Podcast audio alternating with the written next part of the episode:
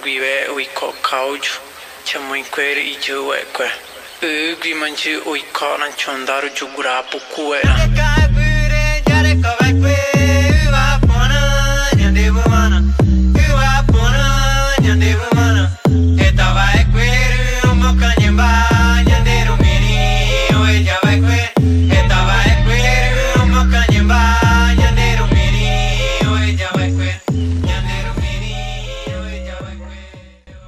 estudantes do campus Oricuri. Aqui é o professor Andrei está começando o primeiro episódio do podcast Os Indígenas no Brasil, um olhar através do cinema.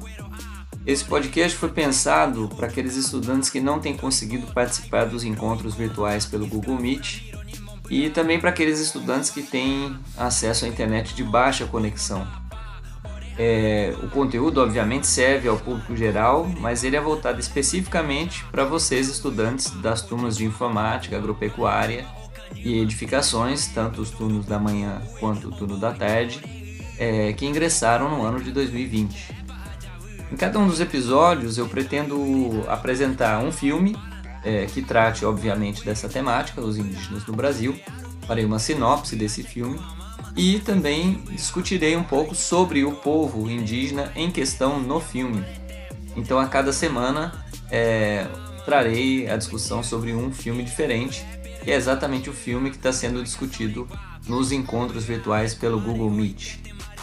No episódio de hoje, é, eu falarei sobre o filme, um documentário chamado Estratégia Chavante, é, do documentarista e cineasta Belisário Franca. É, e obviamente darei algumas informações a mais sobre esse povo indígena no Brasil chamado Chavante. Vamos lá? Muito bem, galera. É, então veja só, o filme se chama Estratégia Chavante. E que estratégia é essa de que se trata o, o filme? Houve um, um cacique, uma liderança do povo Chavante, é, que na década de 70, no ano de 1976, decidiu enviar oito crianças da aldeia para viver em Ribeirão Preto, em São Paulo. E qual era o objetivo desse sábio homem, desse sábio velho cacique chamado Apoena? Ele queria que os oito jovens, as oito crianças, aprendessem a língua dos brancos e a cultura dos brancos, que eles chamam de Warazu para se tornarem interlocutores. Como assim? Para que eles fizessem a ponte entre o mundo dos indígenas Chavante e o mundo dos brancos, já que o contato estava se tornando cada vez é, mais inevitável. É, lembrando que os, os Chavante eles é, se mantiveram no século XX isolados do contato com os brancos até a década de 40.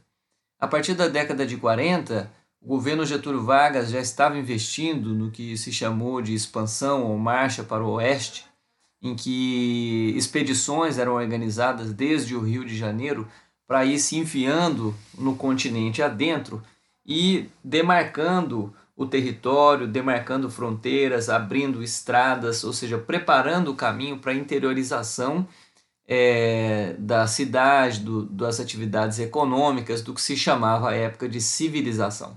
E, obviamente, nesse movimento de expansão, muitos indígenas foram sendo encontrados por esses brancos vindos do litoral, nessa região que acreditavam ser vazias de gente.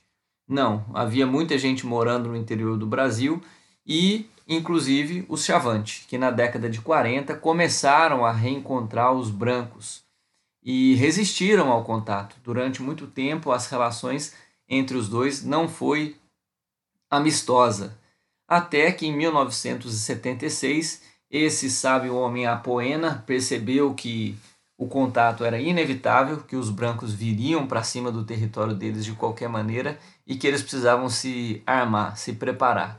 E uma forma de se preparar seria conhecer a cultura dos brancos, aprender a língua dos brancos, para que os chavantes não ficassem é, indefesos frente a essa chegada inevitável. Então ele mandou oito crianças que tinham cerca de oito anos de idade para ir morar em Ribeirão Preto. E o documentário vai entrevistar as famílias que acolheram essas oito crianças Eles foram morar na família, e por vezes de famílias que tinham, que tinham dinheiro, famílias de gente rica lá em Ribeirão, é, no interior de São Paulo. E esses oito indígenas foram morar e o documentário mostra os depoimentos dessas famílias que acolheram e também das crianças, que hoje são adultos, né? E, e o, primeir, a primeira coisa que chama atenção é o conflito cultural proveniente do contato entre esses dois, esses dois universos desconhecidos de crianças indígenas e desses adultos é, e seus filhos brancos na cidade. O primeiro choque, sem dúvida, é o da língua, porque nem os meninos, as crianças chavantes sabiam falar português, nem o pessoal de Ribeirão Preto sabia falar chavante. Então, comunicação era toda feita por gestos, por mímica, ou aos poucos ia se perguntando, ao mostrar os objetos, como é que se falava. Mas além disso, havia também os costumes muito diferentes. Só para vocês terem uma ideia, é, um dos indígenas que foi para lá, ele se chama José Paulo Sereuarã Chavante. É, ele viveu uma situação muito curiosa logo que chegou. Os Chavante eles têm um hábito é, muito curioso que é o de arrancar todos os pelos do corpo, praticamente, inclusive sobrancelhas e cílios. Eles têm é, pavor de pelos e arrancam tudo. Esse pavor de pelo não é muito estranho para a gente afinal de contas, é parte da cultura dos brancos brasileiros é, depilar-se, principalmente as mulheres, né? Arrancam todos os pelos da perna, das virilhas, das axilas. Então, esse horror ao pelo e essa necessidade quase obsessiva de arrancar os pelos não é exclusiva dos, dos chavantes, mas também dos brancos. O que é diferente é que os chavantes arrancam, inclusive, as sobrancelhas e os cílios. E aí, voltando ao nosso jovem José Paulo Sereuaran Chavante, ele criança chegou a casa, viu umas bonecas das irmãs brancas e arrancou os cílios das bonecas, o que já causou um certo estranhamento, né? O que é que esse menino estava querendo ao arrancar os cílios? Mas não foi só isso. Um dia a mãe dele, a mãe branca adotiva, chegou em casa e ele tinha arrancado a sobrancelha das irmãs também e os cílios das irmãs. Isso gerou um, uma discussão em família, né, de que ele não deveria fazer isso na cidade, porque isso não era costume daquelas crianças. Há também, por exemplo, a história do Paulo Cipassé Chavante, um outro, de, um outro desses jovens, dessas crianças, que foi para a cidade e que no primeiro dia de aula foi rodeado por toda a escola que queria tocar nele, pegar no cabelo, olhar para ele, aquela criança indígena diferente. Mais ou menos do mesmo jeito que acontece quando um primeiro branco chega na aldeia indígena, que é rodeado pelos indígenas que também o tocam, que também querem ver a roupa e ver o cabelo. E ele, o Paulo Chavante conta que as crianças ficavam fazendo aquele gesto de bater a mão na boca, fazendo uh, uh, uh, e ele achava aquilo muito curioso, né? Porque não tinha nada a ver com o Chavante, essa visão estereotipada de que o indígena faz esse tipo de som e esse tipo de barulho. Inclusive o Paulo Cipassé Chavante atribui isso ao, ao cinema norte-americano, né? Não se sabe de onde é, vem isso, né? Mas as crianças naquele momento utilizaram o gesto como se fosse um sinal de, de reconhecimento. É, então o filme mostra essa dificuldade do, do, do contato cultural é, nesses primeiros momentos em que essas crianças chegaram na cidade. Essas crianças estudaram, fizeram o ensino fundamental, o ensino médio e a proposta era que depois de terem estudado alguns anos voltassem para suas aldeias. E aí houve então um segundo choque de realidades. É quando eles já jovens, é, claro que eles voltavam, todo ano eles voltavam e passavam as férias, dois, três meses eles ficavam na aldeia, para inclusive não perder a sua língua, não perder o vínculo completo com o seu povo. Afinal de contas, as famílias os, os pais e as mães naturais estavam lá com o coração cheio de saudade esperando eles, né? Mas depois de terem formado na escola, eles deveriam voltar definitivamente para lá. E aí foi um novo choque. Depois de mais de 10 anos vivendo na cidade, retornar à aldeia e ter que reaprender tudo, né? desde os hábitos alimentares, inclusive é, sentir vergonha por não saber caçar, afinal de contas ficou vivendo em Ribeirão Preto e aí voltou para a aldeia, tá todos os jovens da sua idade, 18, 19 anos, saindo para caçar e você não sabe caçar, não aprendeu isso. Então, esses esses oito meninos passaram por é, duas grandes inversões, é, duas grandes, profundas alterações na própria vida e, e um difícil processo de adaptação. Primeiro, saindo da aldeia para ir para o mundo dos brancos, segundo, saindo do mundo dos brancos e voltando para a aldeia. De todo modo, hoje todos esses indígenas eles são lideranças nas comunidades onde vivem. É, inclusive um deles, o Jurandir Siridiwe, ele se formou em relações internacionais, continua em São Paulo, na capital, e trabalha, luta pelos direitos indígenas. Mas todos os outros que retornaram ou se tornaram caciques ou se tornaram lideranças que trabalham para a preservação da fauna e da flora da região onde habitam, ou da recuperação dos hábitos alimentares tradicionais, ou ainda do reflorestamento do cerrado, que é o bioma da região onde habitam, ou também lutam pelos direitos, pelos direitos indígenas. É, então, a estratégia daquele velho Apoena é, foi muito frutífera, porque ele conseguiu de fato formar oito lideranças que hoje lutam e defendem o direito dos povos é, chavante, né? ele foi muito sábio ao fazer isso. Ele garantiu a perpetuação das práticas culturais e das tradições chavante ao inteligentemente preparar o povo dele para lidar contra esse agressor branco que chegava invadindo a sua terra. É, como os chavantes gostam de dizer, o Apoena foi o grande responsável por pacificar os brancos, né?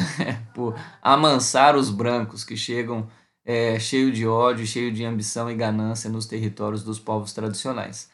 Além disso, um outro aspecto muito interessante do documentário Estratégia Chavante é que ele também mostra é, práticas culturais e tradições do povo chavante, que é um povo guerreiro. Então há uma primeira cerimônia, por exemplo, ainda quando os meninos são muito jovens, entre 1 e 7 anos de idade, assim que eles já têm condição de realizar, há uma cerimônia que se pinta o corpo todo os chavantes têm por hábito, em algumas cerimônias, de pintar todo o corpo de preto e só um quadrado é, na barriga de vermelho. As crianças, então, pintadas desse modo, recebem uma espécie de porrete na mão, que é feita de uma raiz de uma planta, e elas têm que se enfrentar de duas em duas, né? É, batendo no, na lateral do corpo e no braço uma da outra até uma delas desistir disso, né? Então, desde criança, eles vão cultivando esse vigor físico, a resistência, a honra da guerra, uma vez que os Chavante são um povo tradicionalmente guerreiro. É, há também uma cerimônia já na, na adolescência, que é uma cerimônia de iniciação dos meninos à vida adulta, que é a cerimônia de furar as orelhas.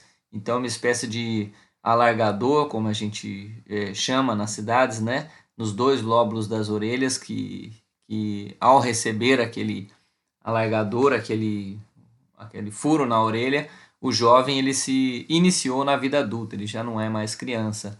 Há uma casa dos solteiros também, dos meninos, chamado Ro, e essa casa, os meninos ficam entre 1 e 5 anos, né? quando eles chegam ali por volta dos 10 anos de idade, eles vão para essa casa e lá eles ficam até 5 anos aprendendo tudo que um homem deve saber, como caçar, como construir a casa, como pescar, é, como fazer as suas armas de caça. Ele aprende sobre as tradições do povo chavante. Enfim, ali ele se prepara para a vida adulta, né? Então essa é uma outra particularidade do povo chavante, não é exclusiva deles, outros povos indígenas no Brasil também têm tem essa casa dos homens ou casa dos solteiros, para onde os, os meninos em uma certa idade eles deixam as famílias e vão viver com os seus padrinhos, por assim dizer, que vão os iniciar na vida adulta masculina. Isso também é evidenciado no filme, muito interessante.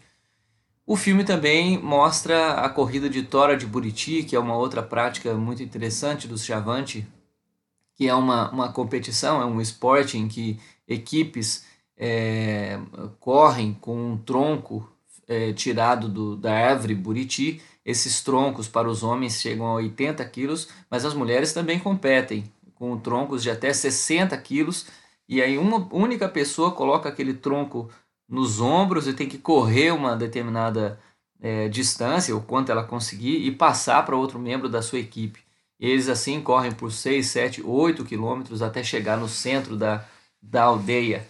É, Então é também uma, um esporte que é muita diversão, é um momento de, de descontração para a aldeia, mas também prova esse, essa força física, essa destreza, essa agilidade dos Chavante, né?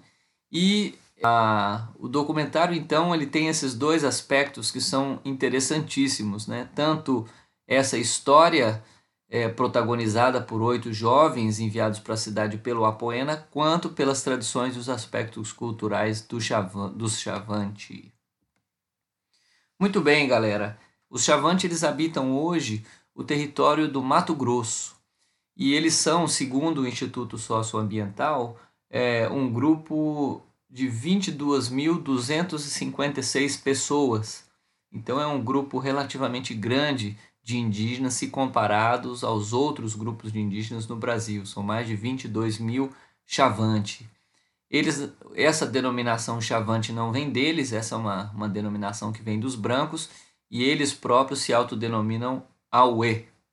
É, e esses 22, mais de 22 mil chavantes, eles estão divididos, distribuídos em nove terras indígenas, é, e dentro dessas nove terras indígenas estão cerca de 165 aldeias que têm autonomia política, todas elas, né? Cada uma se administra com as suas próprias lideranças e, eventualmente, elas se unem para fins políticos ou de organização, mas cada uma tem autonomia com relação às, de, às demais. E as terras indígenas, elas são quase todas descontínuas. Isso quer dizer que não é um território único, assim como é, por exemplo, o território Yanomami ou o território do Xingu, também no Mato Grosso, mas é uma terra descontínua. É, essas, essas terras indígenas se chamam Chão Preto, Ubauauê, Parabuburê, Marechal Rondon, Maraiuatsede, São Marcos, Pimentel Barbosa, Areões e Sangradouro Volta Grande. Esses são os nomes das terras indígenas em que habitam os Chavante. Agora, toda essa área do Chavante, ela é hoje ameaçada é, principalmente pelos produtores de soja, os grandes latifundiários monocultores de soja e também pelos criadores de gado. Eu havia dito no começo, ao falar do filme, que os Chavante entrar, começaram a entrar em contato com os brancos na década de 40. Isso é apenas parcialmente verdade, porque lá no século XVIII, quando o Brasil ainda era uma colônia, nos anos de 1700 e qualquer coisa, é, bandeirantes, mineradores e mesmo a coroa portuguesa interessada na, nos, nos minerais e nas pedras preciosas que pudessem existir aqui no Brasil, se enfiaram o continente adentro e descobriram na região de Goiás e inclusive no Mato Grosso é, muito ouro e, em alguns casos, diamante. E nesse desespero dos brancos, mineradores, bandeirantes e portugueses pelo ouro, é, adentraram territórios que eram dos Chavante. Então já existe registro dos Chavante é, desde o século XVIII. Eu digo registro escrito, né? Desde o século XVIII.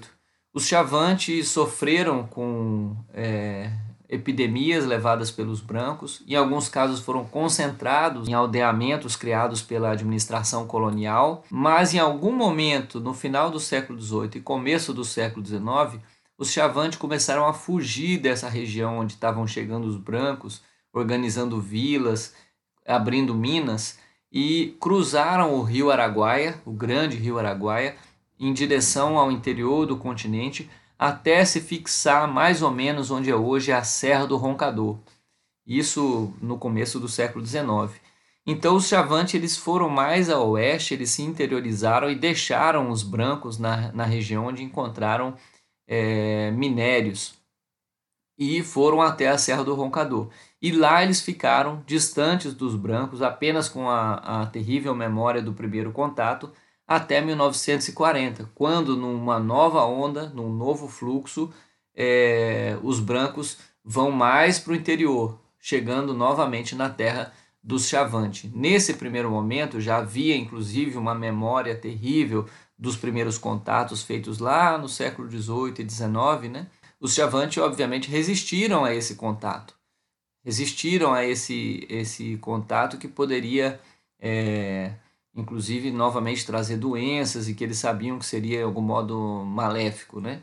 Por isso que inclusive Pimentel Barbosa, que dá nome a uma dessas terras indígenas, foi um, um membro do Serviço de Proteção ao Índio, hoje instituição que se chama FUNAI, Fundação Nacional do Índio, e o Pimentel Barbosa foi assassinado pelos Chavantes junto com alguns freis, padres que foram lá junto para tentar fazer o contato com os Chavantes, que eram tidos pela, pela mídia e pela população branca do litoral como um povo bravo e arredio.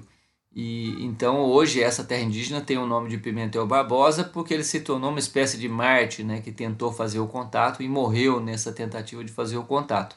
Mas o grande líder que propiciou o contato entre parte dos Chavante e os brancos foi o Apoena, que dá origem a esse documentário que nós estamos conversando hoje. Depois desses contatos da década de, de 40, a partir da década de 60, o governo militar deu uma, já no período da ditadura militar do Brasil, o governo deu uma série de incentivos fiscais para a colonização da região do Chavante, ou seja, deram é, privilégios, inclusive isenção, ou doaram as terras para empreendedores realizarem empreendimentos é, econômicos na região do Chavante, como por exemplo criação de fazendas de gado ou plantação de soja. Esse mesmo processo é mostrado também em Rondônia, por exemplo, no documentário Corumbiara sobre a invasão das terras dos Akuntsu e dos Canoê, que são povos indígenas que tiveram um destino muito mais triste do que o dos Chavante. Inclusive, os Akuntsu são um povo que hoje só restam três indivíduos. Depois desses três, é um povo que irá se extinguir. Os Chavantes se mantêm vigorosos, tanto em termos de quantidade de pessoas, quanto em termos de preservação das suas é, tradições. Então, é dentro desse contexto da invasão, a partir do século XX, que o Apoena manda aquelas oito crianças. E em 1981 apenas é que os Chavantes começam a conseguir a demarcação de suas terras e é dentro dessa luta para demarcar suas terras e protegê-la da, da invasão agressiva dos plantadores de soja e criadores de gado é que aqueles oito, jo oito jovens se é, inserem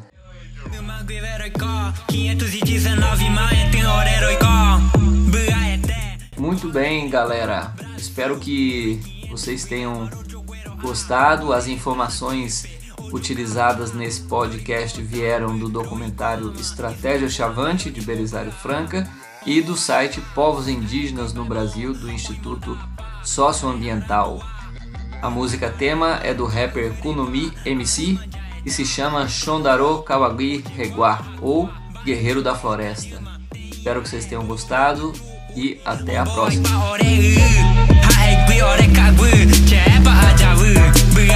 icona Tenta övre icona